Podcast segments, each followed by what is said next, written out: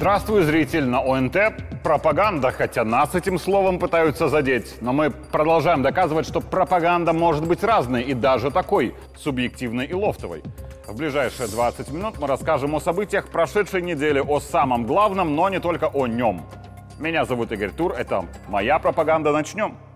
Наш выпуск, чему я очень рад, выходит в эфир в условный Международный день сепаратизма, хотя почему-то 4 июля принято считать Днем независимости США. В этот день была принята Декларация независимости Соединенных Штатов от Британии. То есть, фактически, в 1776 году США успешно завершили свои сепаратистские устремления, то есть желание отделиться от Великобритании принято считать, что этот случай – право народа на самоопределение. Но тот же Вашингтон, касаемо желаний других народов и территорий на такое же самоопределение, далеко не всегда говорит «мы поддерживаем». А говорит так только тогда, когда им этот сепаратизм геостратегически выгоден. Вот от США хочет отделиться Техас. То есть это, по идее, право Техаса на самоопределение, то, на чем построена американская декларация независимости, которая, по сути, документ британских сепаратистов. Но тот сепаратизм – это якобы основа американской демократии, а сепаратизм Техаса, по мнению Вашингтона, это преступление, вероломство и вообще дикий ужас. Вернемся в Минск. А мы не были сепаратистами никогда. Мы не собирались отделяться от Советского Союза. Просто СССР распался. Хотя его скорее распали и развалили нашими же руками. Но, что еще важнее, свой День независимости Беларусь празднует не в честь независимости от СССР или еще кого-либо. Наш День независимости — это освобождение Минска от фашизма в Великую Отечественную войну. Поэтому наш День независимости — это священный праздник. Вот День независимости США — это всего лишь дата победы британских сепаратистов над гнетом Лондона. И это не так уж однозначно почетно и красиво, если задуматься. По большому счету и сейчас, в современности, все, чего мы хотим, это наша независимость от политического фашизма, от захвата нас или фактического, или политического, или экономического. Вот разве мы многого хотим? Я не хочу, чтобы моей стране указывали, как жить, кого выбирать в президенты, с кем дружить, а кого ненавидеть, с кем торговать, а с кем этого делать нельзя – мы сами разберемся. И уж точно я не хочу, чтобы нам указывали, как жить какие-то британские сепаратисты. Поэтому второй год подряд, после событий августа 2020 для меня День независимости – дата, которая по своей значимости сравнялась с безальтернативно священной датой 9 мая. И я хочу праздновать наш День независимости именно 3 июля, только в этот день, каждый год своей жизни. Я не хочу другого Дня независимости. А внешние силы этого очень хотят. День освобождения Минска – это второй день рождения белорусской нации, которая была обречена на уничтожение, но выстояла и вместе с братскими советскими народами спасла Европу от фашизма. Поэтому именно 3 июля мы отмечаем один из главных государственных праздников – День независимости. И нет другой даты в нашей истории, которую народ настолько принял бы сердцем. В ней слишком много личного, пережитого, близкого и понятного всем белорусам. А еще, я очень хочу, чтобы свой, настоящий, а не искусственный День независимости от англосаксов и коллективного Брюсселя появился у народов Литвы и Латвии. В меньшей степени Польши, потому что Польша всегда от кого-то зависима, как бы они не хорохорились и не ерепенились. Но им это нравится – Потому что те, от кого зависит Варшава, обещают, что кто-то когда-то обязательно будет зависеть от самой Варшавы. И вот желание получить в подчинение, ну, хоть кого-то, застилает полякам глаза. И они слабо понимают, что с каждым годом становится все более зависимо не только от Ватикана и их денег, но и от Британии и США. И когда-то кто-то обязательно расскажет полякам, как их главарь Качинский всю свою жизнь фактически был агентом американской разведки. Когда с этих фактов снимут гриф секретности, поляки очень удивятся. Также я хочу, чтобы свой настоящий День независимости появился у братского народа Украины. Что вы празднуете, братья, 24 августа? Независимость от СССР? Вы получили ее случайно от того, что огромную страну развалили. Без обид украинцы. Но вы для наступления вашего Дня независимости ничего не сделали. Ваша независимость, которую вы празднуете, подарена вам британцами и американцами, ведь именно они разваливали Советский Союз. А вы к этому каким боком? Вот что вы сделали ради независимости, которую празднуете? Я уверен, что у вас будет свой настоящий День независимости. Это будет День независимости от диктатов Вашингтона и Лондона, День независимости от коррумпированной системы государственного управления, высасывающей все соки из вашей страны. День независимости от военных конфликтов, в которых вы погрязли только ради желания США потягаться с Россией. У вас обязательно будет День независимости от нацизма, который сейчас у вас во власти. Просто потому, не знаю, почему об этом мало говорят, что нацизм, да даже национализм – это наименее интеллектуальная идеология и политика из всех существующих. Вот если нужно привлечь на свою сторону дурачков, то проще всего это сделать при помощи нацизма и национализма. И все ваши радикальные лидеры от Бандеры до Порошенко и Зеленского, если и поддерживались кем-то, то политическими дурачками. Да даже дурачками по сути. Просто этим дурачкам давали в руки оружие и говорили дурачкам, что делать, называя это национализмом. Хотите честно, у вас не существует нацизма и национализма как внутреннего явления. Ваш национализм и нацизм искусственные. Это же ваша шутка. Украинец живет в Украине, а хохол там, где выгодно. Вы по своей сути не националисты. Просто на вашей территории националистам и нацистам дали в руки оружие. И многим другим стало выгодно строить из себя таких же нациков. Но если разобраться, большинству ваших политиков все равно с кем работать. И когда-нибудь гриф секретности снимут из документов, в которых будет указано, кто из ваших якобы националистов сотрудничал с Кремлем, а кто был на зарплате у Вашингтона. И вы очень удивитесь. Тезис «Украина понад усе» — это ложь, потому что Украина даже не понад украинцами. Украины как независимого государства давно не существует. Опасность в Украине в том, что нацизм перерастает в фашизм.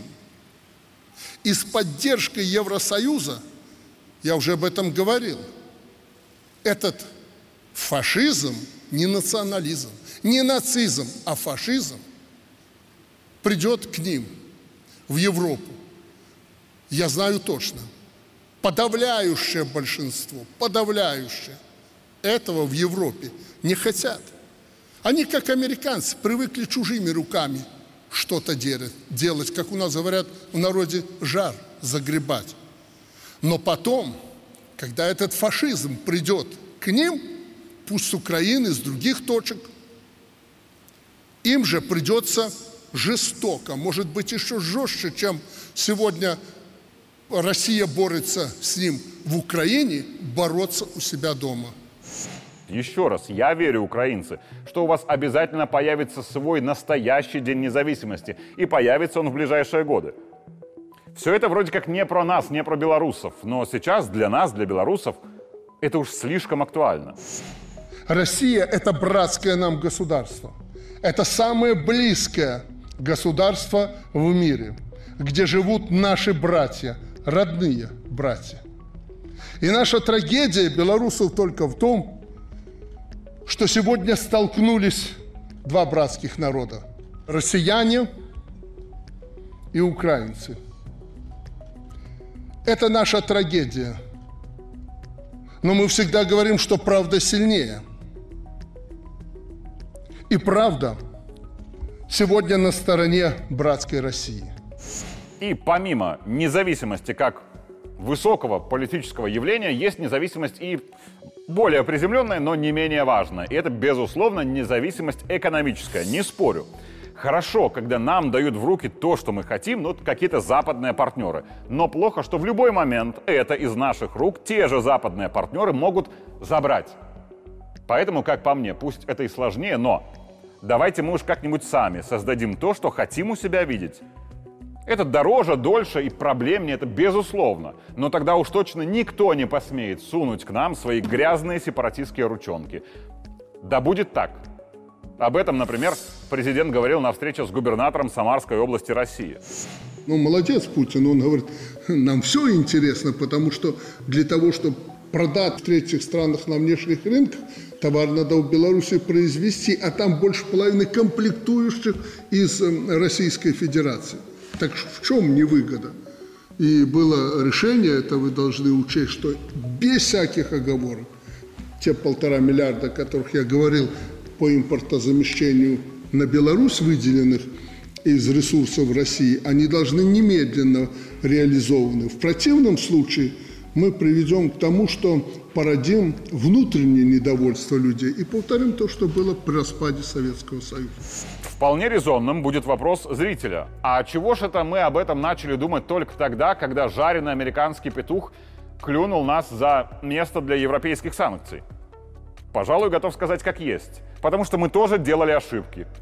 Ошибаться не катастрофа. Все это делали, делают и будут делать. Главное делать еще и выводы из своих ошибок. А еще лучше, если выводы мы будем делать из ошибок других людей. Вот это называется мудростью.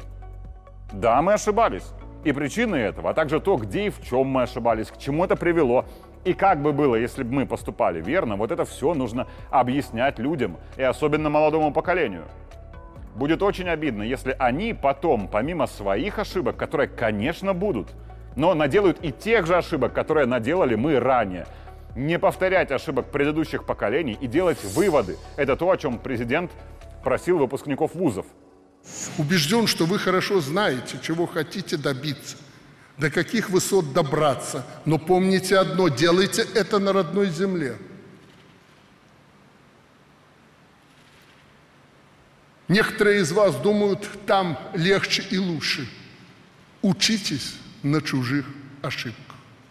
Я желаю вам только того, чтобы у вас хватило знаний и сил, мужества преодолеть те вызовы, которые бросает нам время. И о, на мой взгляд, очевидной ошибке я повторю свой пост из телеграм-канала «Главный.тур». На фото бред. Я это о написании чешско-польской латинкой «Вулика Льястюнского».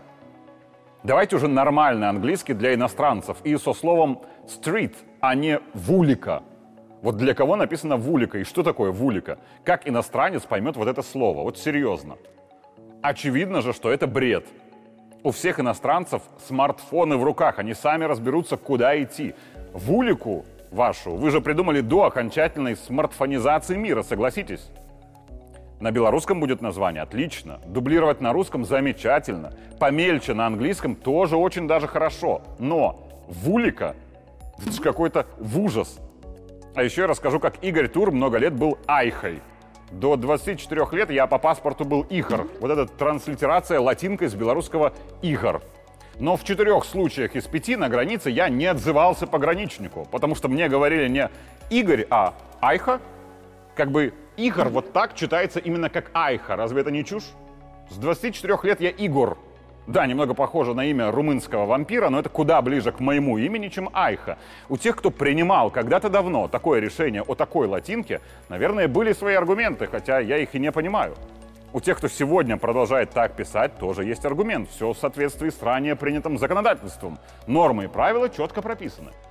Знаете, у меня, как у экс-пуловца, на любую стрёмную ситуацию есть подходящая цитата президента – в этом случае отлично подойдут слова Александра Григорьевича «законы можно и поменять». Может, давайте менять, а не ждать, пока этого потребует Александр Григорьевич? Вот кто-нибудь примите это решение, и вам люди за это скажут огромное спасибо. Как, например, спасибо, пусть и в другой форме, Лукашенко сказал Лаврову, министру иностранных дел России, на встрече во Дворце независимости. Приятно встретиться с главным дипломатом мира, который сегодня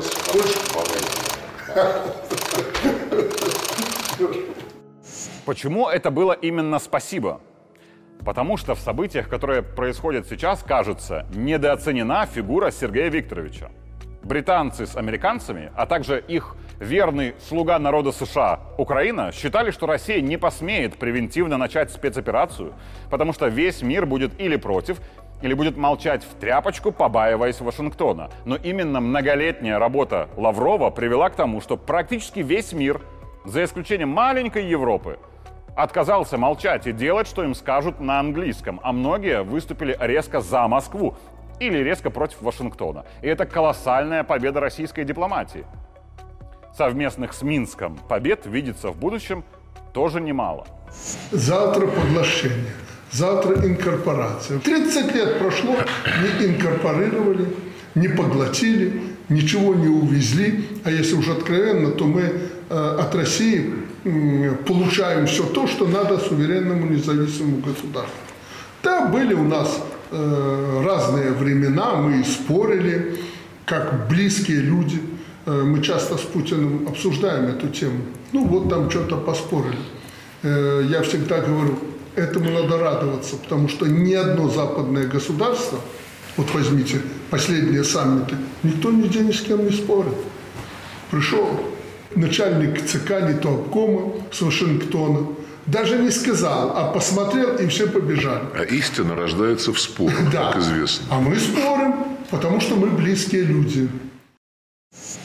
Но Лавров не всесилен, как и не всесильна дипломатия в целом. Иногда добро должно быть с кулаками.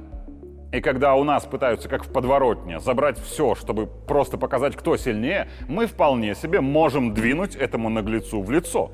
С точки зрения дипломатии, может, это не очень красиво, но очень эффективно по своей сути.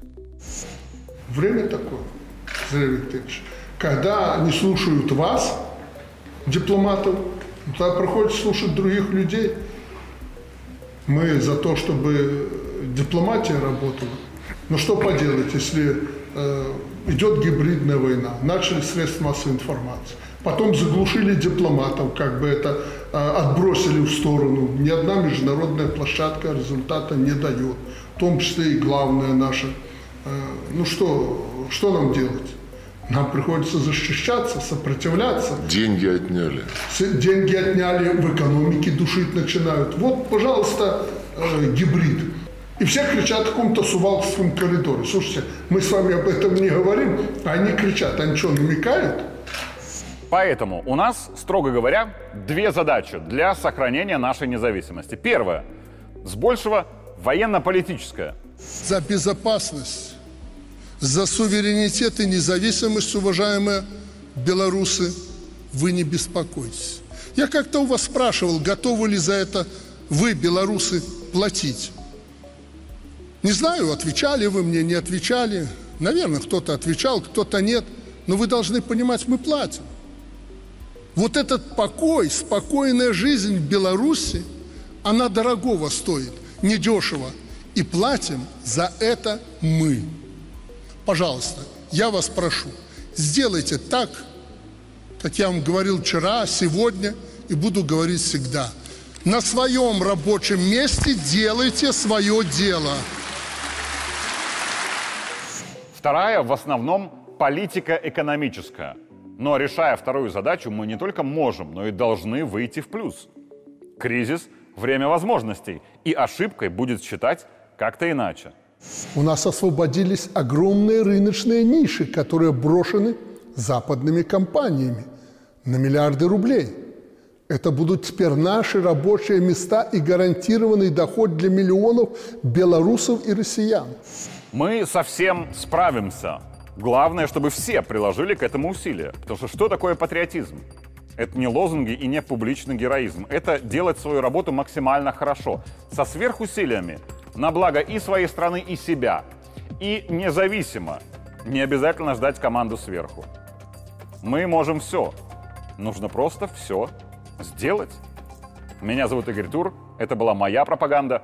Увидимся в следующий понедельник.